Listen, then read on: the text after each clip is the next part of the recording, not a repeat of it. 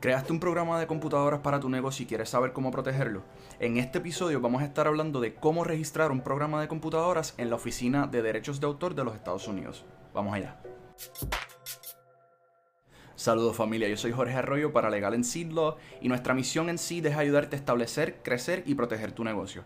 Por eso en este canal encontrarás contenido semanal sobre propiedad intelectual, empresarismo y la industria del entretenimiento. Si es la primera vez que nos visitas y estás en YouTube, asegúrate de darle like a este video, suscribirte a nuestro canal y darle a la campana para que no te pierdas de un solo episodio. Y si estás en formato podcast, asegúrate de ir a Apple Podcasts, dejarnos un review que lo estaremos leyendo en los próximos episodios.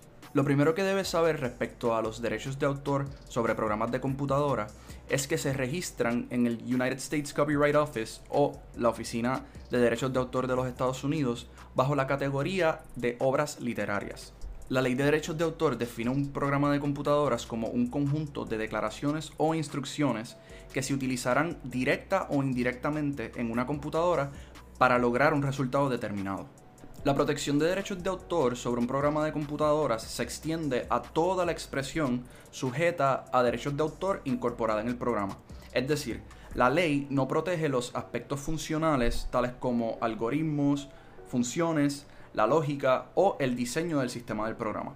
Debes tener en cuenta que cada versión de un programa de computadoras que contenga una nueva autoría de derechos de autor se considera un trabajo distinto o aparte. Como regla general, debes someter depósitos, solicitudes y cuotas distintas para cada versión.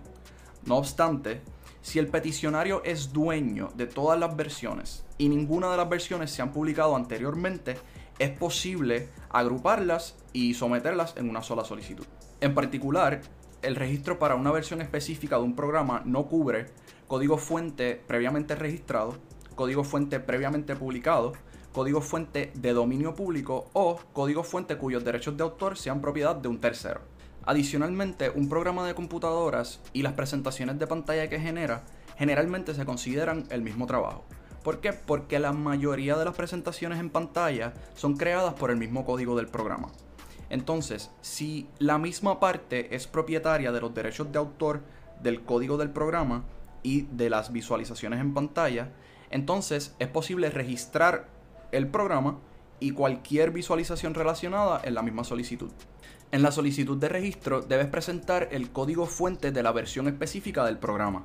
El código fuente es el conjunto de declaraciones o instrucciones creadas por un programa de computadora, por ejemplo, C++, Perl o Java. El código fuente es comprensible para una persona que esté familiarizada con lenguajes de programación pero requiere conversión a lo que se llama código objeto antes de que sea comprensible por una computadora u otro dispositivo electrónico. Como regla general, la oficina requiere las primeras y últimas 25 páginas del código fuente. Esto tiene algunas excepciones, como por ejemplo, cuando dichas páginas contienen secretos de negocio. Debes cargar el código fuente en el sistema de registro electrónico, preferiblemente como un archivo PDF u otro tipo de archivo aceptado por la Oficina de Derechos de Autor.